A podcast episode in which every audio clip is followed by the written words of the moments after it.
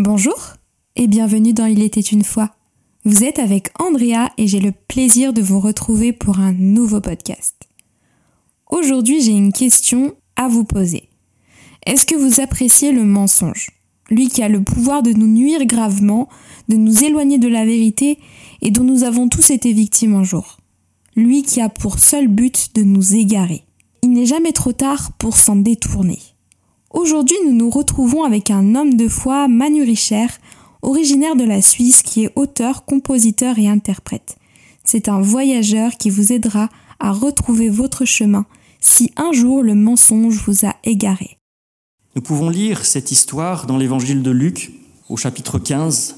Nous la lirons pas entièrement, nous lirons que ce qui concerne en fait ce, fils perdu ou ce fils prodigue, ça dépend des appellations donc les versets 11 au verset 24. C'est Jésus qui parle.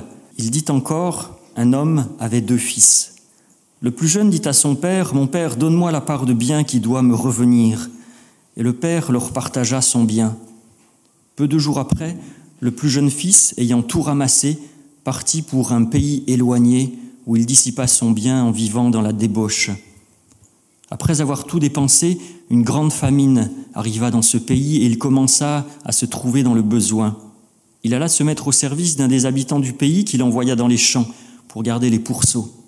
Il aurait bien voulu se rassasier des carouges que mangeaient les pourceaux, mais personne ne lui en donnait. Alors étant rentré en lui-même, il dit Combien de mercenaires chez mon père ont du pain en abondance, et moi ici, je meurs de faim.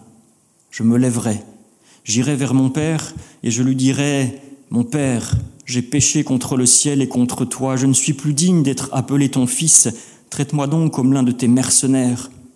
Et il se leva et alla vers son Père. Comme il était encore loin, son Père le vit et fut ému de compassion. Il courut se jeter à son cou et l'embrassa. Le fils lui dit, Mon Père, j'ai péché contre le ciel et contre toi, je ne suis plus digne d'être appelé ton fils. Mais le Père dit à ses serviteurs, Apportez vite la plus belle robe et l'en revêtez. Mettez-lui un anneau au doigt et des souliers aux pieds. Amenez le veau gras et tuez-le. Mangeons et réjouissons-nous, car mon fils que voici était mort, et il est revenu à la vie. Il était perdu et il est retrouvé. Et ils commencèrent à se réjouir. Nous verrons après ce qui suit, ce qui précède aussi le, le contexte. Mais j'aimerais vous poser une question. Ma question c'est, est-ce que vous aimez les mensonges? Tout le monde va dire non, naturellement, naturellement, non, personne n'aime les mensonges. Effectivement, c'est, la réponse logique, parce que personne n'est fait pour vivre dans le mensonge, ni pour le subir, ni pour le générer. L'homme n'est pas fait pour vivre dans le mensonge et regarder les conséquences dramatiques à celui qui subit le mensonge lorsqu'il apprend la vérité, que de drames que de suicides, de familles éclatées lorsque la vérité se sait et qu'elle éclate au grand jour. Et puis inversement, pour celui qui, euh, s'est nourri de mensonges, qui a vécu de mensonges, lorsqu'on apprend qu'il a trompé tout le monde, euh, qu'il n'était pas droit, qu'il n'était pas juste, même ceux qui lui faisaient confiance ont été trompés, eh bien, quel drame, quelle humiliation que celui qui tombe de son piédestal, qui avait l'estime de beaucoup. On constate donc les conséquences dramatiques à la vie de mensonge, c'est la destruction, c'est l'insécurité, c'est l'inquiétude, c'est l'angoisse, toutes ces choses pour lesquelles l'homme n'a pas été créé. Mes amis, Dieu n'aime pas non plus le mensonge. Dieu n'aime pas le mensonge parce que Dieu est juste et Dieu est justice. Et euh, toute la Bible, oserais-je dire, même à, chaque page de la Bible, même si c'est pas marqué noir sur blanc, toute la Bible euh, le dit. C'est une idée qui est présente en permanence. J'ai relevé simplement deux, proverbes qui en parlent. Proverbe 12, 22, qui dit Les lèvres fausses sont en horreur à l'Éternel, mais ceux qui agissent avec vérité lui sont agréables. Et puis quelques chapitres plus loin sur les conséquences qui attendent celui qui ment. Dans Proverbe 20, 17, nous pouvons lire Le pain du mensonge est doux à l'homme, mais plus tard, sa bouche est remplie de gravier. Essayez d'imaginer la bouche remplie de gravier. Bien, c'est, c'est voilà, c'est le, fruit du mensonge. Je pense que il y a deux mensonges essentiels dans ce monde deux mensonges que l'ennemi de nos âmes, l'ennemi de l'être humain, distille dans le cœur de l'homme, deux idées avec lesquelles celui qui veut votre destruction, votre malheur, deux idées avec lesquelles il aimerait, il aimerait bien vous convaincre. La première idée, c'est mensonge, c'est vous pouvez vous passer de l'amour de Dieu. Vous pouvez vivre sans l'amour de Dieu. Vous pouvez y arriver sans ça. Allez-y, faites votre vie. Dieu, votre Créateur, votre Père n'est pas indispensable à votre vie. Vous pouvez très bien y arriver sans lui. Voire peut-être même votre vie sera meilleure. Parce que ce que dit Dieu, c'est quand même contraignant. Ça va peut-être vous empêcher vraiment de vivre, de vous éclater, comme diraient les jeunes. Vous savez, dans le Jardin d'Éden, Dieu donne ses instructions à l'homme, quelque part en lui disant, voilà toute la création, toute la création domine sur elle, quelque part je te la donne, jouis-en, bénéficie-en, mais attention, l'arbre de la connaissance ne touche pas, car le jour où tu en mangeras, tu mourras. Et puis on voit Satan, sous la forme du serpent, venir dire à l'homme, mais est-ce que Dieu a bien vraiment dit ça? Finalement, est-ce que tu as besoin d'écouter ce que Dieu te dit? Est-ce que tu as besoin d'obéir? Est-ce que finalement tu ne peux pas te passer de l'avertissement que Dieu te donne? Et puis, quelles conséquences? Quelles conséquences à, cette désobéissance? Quelles conséquences d'avoir cru à ce mensonge Adam et Ève qui sont chassés, qui ont cru, vous pouvez vous passer de l'amour de Dieu.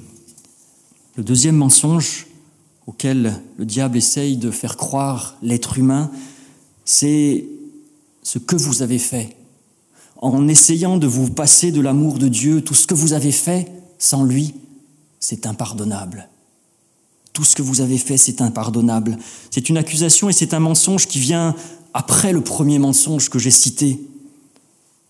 Vous avez voulu vivre sans Dieu, vous avez essayé d'y arriver en piétinant son amour, en refusant son amour, eh bien maintenant vous êtes désespéré, vous constatez les dégâts dans votre vie et peut-être dans la vie des autres, dans la vie de votre entourage, mais c'est trop tard. Vous avez joué, vous avez perdu, c'est sans espoir de retour, sans espoir de pardon, sans espoir de rédemption, c'est fini pour vous. Les amis, ça c'est le deuxième mensonge qui arrive chronologiquement après le premier mensonge. Et la Bible aussi nous relate des exemples de, de, gens, de personnages qui ont cru à ce deuxième mensonge et leur destinée a été terrible. Des gens qui ont cru qu'il n'y avait pas de retour possible, pas de pardon possible, pas d'autre solution possible que, que supprimer sa vie. Ils sont allés jusqu'à supprimer leur vie, se suicider parce qu'ils n'avaient plus de secours. L'histoire que Jésus raconte il y a 2000 ans de cela qui nous enseigne sur qui est Dieu et quelle attitude à avoir devant Dieu. Nous avons lu l'histoire et peut-être, oserais-je dire, c'est presque une histoire qui se passe de commentaires, tellement elle est forte, tellement elle est puissante, tellement elle est marquante. Mais j'aimerais simplement mettre l'accent sur deux choses. L'accent sur l'offense faite au Père et l'accent sur l'amour du Père. L'offense faite au Père, nous l'avons lu, un fils va voir son Père pour lui dire Donne-moi, donne-moi l'héritage, donne-moi ma part d'héritage. Est-ce que vous réalisez cette offense? Est-ce que vous réalisez cette insulte du fils? C'est comme s'il disait à son père, mais je souhaiterais que tu sois mort. Je souhaiterais que tu sois mort. Et de plus, la Bible nous précise, parce que chaque mot est important dans la Bible, elle nous dit que peu de jours après avoir cette attitude, il ramasse tout. Vous savez, à l'époque où se passe notre histoire, les héritages, c'est pas juste un virement sur un compte. C'est pas un livret A, c'est pas une assurance vie, etc. C'est des constructions, c'est des terrains. C'est des choses dont on ne se défait pas comme ça. Alors si la Bible nous précise que peu de jours après, il est parti, eh bien ça veut dire que probablement, au moment où il fait sa demande déjà insultante à son père, eh bien il y pensait. Il avait déjà tout calculé d'avance. Et ce côté calculateur rajoute au côté humiliant de sa demande et au, camouflet qu'a reçu le père en écoutant son fils. Mais face à l'offense, il y a l'amour du père. Face à cette demande tellement humiliante du Fils, il y a la réponse du Père. Ça ressemble un petit peu euh, au cadre juridique de, maintenant. On pouvait transmettre ses propriétés à ses fils de deux manières, c'est-à-dire soit on faisait un testament qui devenait effectif au moment de la mort. Voilà, comme, euh, comme cela ressemble euh, dans l'Occident, en France par exemple, ou alors on pouvait faire une donation durant sa vie. Une donation durant sa vie, dans ce cas, la propriété devenait celle du fils, mais le père gardait quand même la jouissance, l'usufruit durant sa vie. Et quand on lit cette histoire, eh bien, on comprend tout de suite en fait que le père est allé bien au-delà de ce que la loi aurait pu lui imposer ou de, des habitudes de l'époque. Parce qu'on voit finalement que le Père, il a mis à la disposition de son Fils l'entière disposition des biens, qu'il lui a donné de manière à ce que lui puisse en profiter complètement, immédiatement, sans attendre le décès de son Père, qu'il puisse faire ce qu'il avait prévu de faire, même si le Père devait bien se douter eh des projets de son Fils. La réponse du Père Face à l'offense du Fils, il y a l'amour du Père et j'imagine aussi le déchirement du cœur de ce Père. Et le Fils part. Il croit pouvoir se passer de l'amour de son Père. Il croit qu'ailleurs la vie est bien meilleure. Et le texte ne nous dit pas combien de temps dure euh, cette vie de fête, il semble que les choses vont très vite. C'est une sorte de dégringolade L'argent vient à manquer, les amis sont loin, plus personne sur qui compter. Et puis, au bout du chemin, au bout du chemin, dans quel état se retrouve-t-il? Dans un état d'humiliation complète. Garder des pourceaux, garder des animaux impurs, c'est le dernier des métiers pour un juif. C'est un métier qui le rendait impur parce qu'il était en contact avec des animaux impurs et c'est un métier qui l'excluait de fait de la société, de la ville. Il ne pouvait même plus venir dans la ville, il ne pouvait plus avoir recours à la charité publique, il ne pouvait plus mendier, par exemple.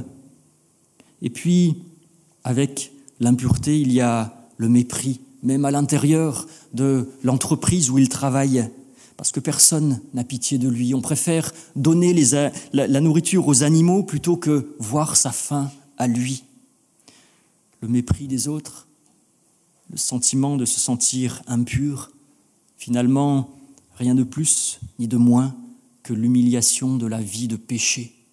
Rien de plus ni de moins que l'humiliation de la vie dans le péché, alors qu'il avait prétendu que cela amenait à la liberté.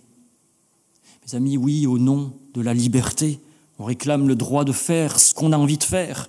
Au nom de la liberté, on veut gérer nos sentiments, gérer toute notre vie affective comme, comme on le veut, en disant c'est la liberté, on fait comme on a envie, on veut être libre, sans tenir compte, par exemple, des instructions de Dieu par rapport au mariage, économiquement également. On laisse faire les intérêts économiques, que les riches soient plus riches, que les pauvres soient plus pauvres, peu importe. Surtout, on ne tient pas compte de ce que Dieu dit par rapport à la veuve, l'étranger, l'orphelin, par rapport aux pauvres. Et puis on regarde le résultat de ces choix sans Dieu. On regarde les résultats de, ce mensonge auquel tant de gens croient. Peut-être vous aujourd'hui, certains sont peut-être venus en disant mais je vais vivre libre, je veux vivre une vie en étant indépendant de l'amour de Dieu. Pensez-vous vous puissiez vous passer de l'amour de Dieu, vivre sans son amour, y arriver sans ça? Le Fils est là, dans la famine, la famine qui est l'épreuve au bout du chemin. L'argent a disparu, les amis aussi, et puis il y a cette épreuve supplémentaire permise par Dieu pour, quelque part, l'interpeller, pour euh, générer sa réflexion. La Bible nous dit étant rentré en lui-même. Vous savez, quand on est dans la situation comme ce fils prodigue ou perdu, on a le choix de dire, le sort s'acharne, les éléments sont contre moi, je vais continuer ou alors on peut rentrer en soi-même. Le texte, si on l'épluche bien au niveau du, texte original, on peut voir le sens de ayant retrouvé tous ses sens. Ayant retrouvé tous ses sens, comme s'il avait été aveuglé ou insensé.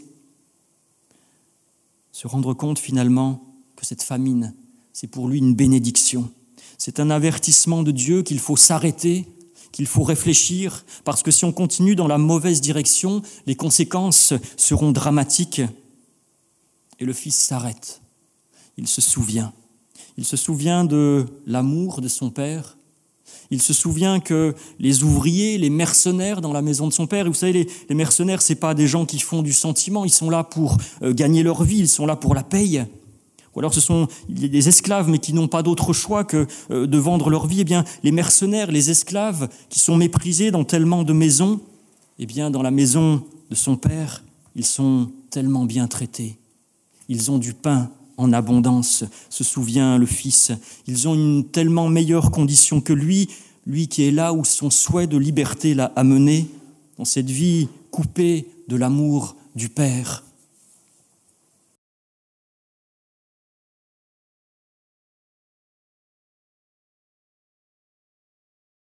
Et à ce moment-là, il rentre en lui-même, il retrouve tout son sens. Il se rend compte de sa situation et du mal qu'il a fait. Et j'imagine qu'à ce moment, il y a dû avoir un combat dans son cœur, un combat qui devait ressembler au deuxième mensonge que j'ai évoqué tout à l'heure. Ce mensonge, mais ce que tu as fait en voulant te passer de l'amour de ton père, c'est impardonnable. Ça sert à rien d'y retourner. Il n'y a plus d'espoir pour toi, des accusations, des doutes, des peurs. Mais ce qui persuade le Fils de revenir à la maison de son Père, c'est l'amour. C'est l'amour de son Père, parce que même les mercenaires ont du pain en abondance. Alors, constatant sa situation, sa situation c'est ici je meurs de faim, ici ma vie est finie, ici j'ai plus d'avenir, eh bien le Fils prend ce chemin de repentance. Et ce chemin de repentance, il nous est clairement donné dans ce que dit le Fils. Son chemin de repentance, c'est j'ai péché contre le ciel, j'ai péché contre toi, je suis indigne d'être appelé ton Fils. J'ai péché contre le ciel, c'est simplement qu'il reconnaît avoir péché contre Dieu. J'ai péché contre toi. Il reconnaît qu'il a péché contre son Père, contre son prochain. Je suis indigne d'être appelé ton Fils. Il réalise où l'a emmené son choix de liberté le sort final qui l'attend si finalement il reçoit ce que ses actes méritent, s'il subit la conséquence de ses actes. Il n'est plus digne d'être le fils de son père, il n'est plus le bienvenu dans la maison, c'est fini, mais, mais il espère. Il réalise en même temps son indignité, mais il fait ce geste de foi, de revenir dans un esprit de repentance, parce que oui, sa faute est impardonnable, mais il espère que son Père ait de la compassion pour lui. C'est un amour infini, c'est un amour inconditionnel.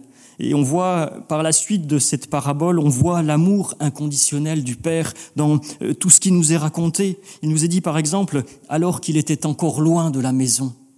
C'est une preuve de l'amour inconditionnel du Père, parce que euh, ça veut dire simplement que le, le, le fait que le Père ait vu son Fils alors qu'il était encore loin, ça prouve que son cœur de Père était déchiré qu'il ne pouvait pas s'habituer à rester tranquillement à la maison euh, en, en vaquant à ses affaires, non, mais qu'il euh, ne pouvait s'habituer à cette idée de son fils dans une vie de perdition, dans une vie détruite, et qu'il qu'il regardait, qu'il partait probablement de la maison pour euh, aller voir si son fils revenait.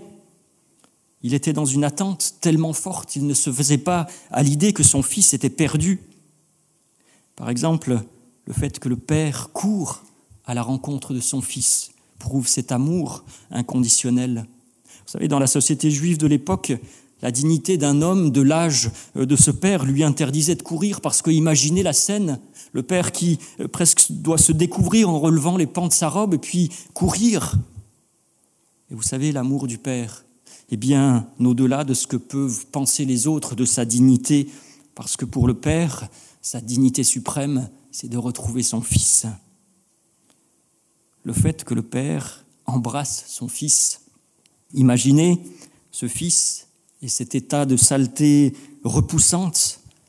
Imaginez cet homme respectable et propre embrasser la saleté de son Fils avant même que celui-ci n'ait fait acte de repentance, avant même que celui-ci n'ait commencé à parler, avant même qu'il n'ait expliqué à son Père ses regrets et sa repentance, mais le Père sait le Père sait discerner. Le Père sait que si son Fils est à cet endroit-là, à ce moment-là, eh bien, c'est qu'il a pris le chemin de repentance. Et le Père ne veut pas humilier de manière supplémentaire son Fils. Le fait que le Père rétablisse son Fils en tant que Fils et non en tant qu'esclave. Le verset 22 nous dit euh, qu'il commande la plus belle robe, l'anneau au doigt, les souliers aux pieds, le veau gras. Tous ces détails ne sont pas des détails. La plus belle robe, certains pensent même en fait qu'il parlait en utilisant cette phrase-là de, son plus bel habit à lui, de la plus belle robe euh, du Père finalement. L'anneau au doigt, c'est le signe d'autorité avec lequel on donne ses ordres. Il replace son fils dans une position de fils d'autorité. Les souliers aux pieds, les souliers aux pieds, eh bien les chaussures distinguaient simplement les hommes libres des esclaves. Les esclaves marchaient nu-pieds. Le fils doit marcher avec des chaussures. Et puis le veau gras, tu es le veau gras, c'était simplement réservé aux grandes occasions de fête, aux mariages, aux naissances, aux, grandes victoires. Et tout cela, c'est un témoignage tellement marquant de cet amour inconditionnel et puis euh, de simplement signe aussi de cette réintégration complète et parfaite du Fils dans sa position de Fils. Les amis, cet amour du Père qui nous est décrit dans cette parabole, eh bien, bien sûr que c'est un parallèle évident avec l'amour inconditionnel de Dieu. Dieu regarde dans votre direction sans cesse pour voir si votre cœur revient à lui. Dieu ne s'habitue pas à votre vie de destruction, quand bien même c'est vous qui l'avez choisi.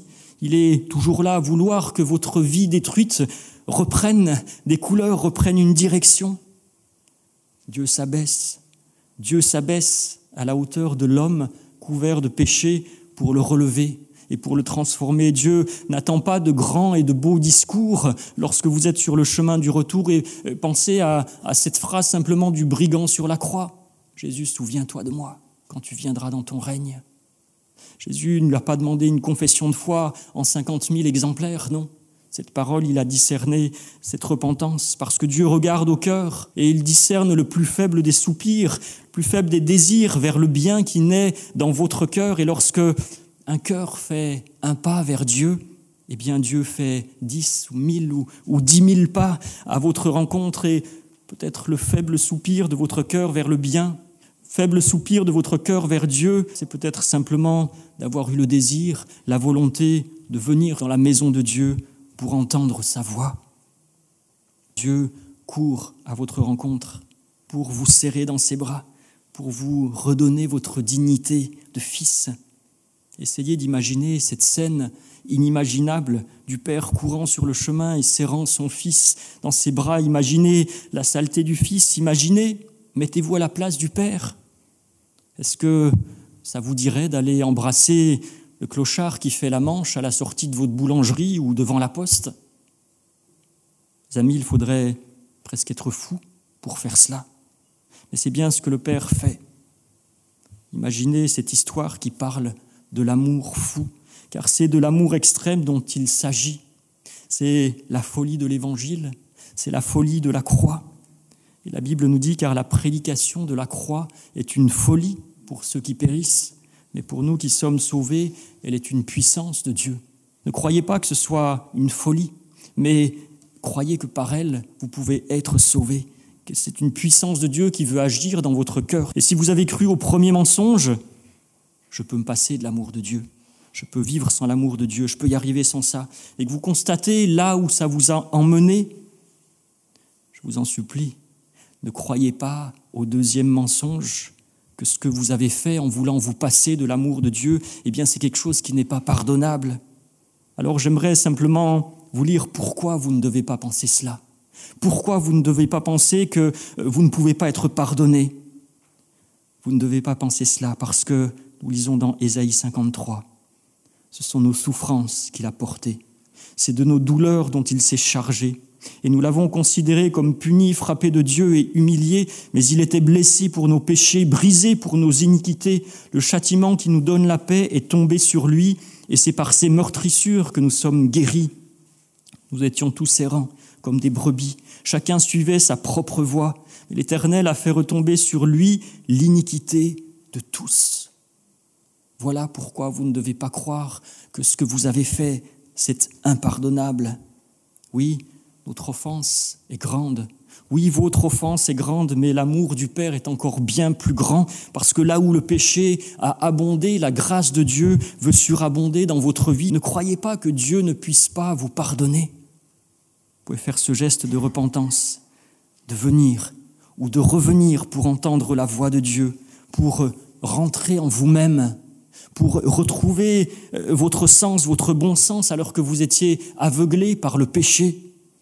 Et si vous faites ce geste de demi-tour pour reprendre le chemin de retour à la maison, alors vous verrez votre Père, vous verrez Dieu qui court à votre rencontre pour vous serrer dans vos bras, pour vous embrasser et pour dire à chacun, Réjouissons-nous, car mon fils que voici était mort, mais il est revenu à la vie, il était perdu, et je l'ai retrouvé. Vous savez, lorsqu'on étudie un passage de la Bible, il est toujours bon de commencer par voir quel est le contexte du passage que l'on étudie, parce que cela guide pour une bonne compréhension de ce que l'on est en train de lire.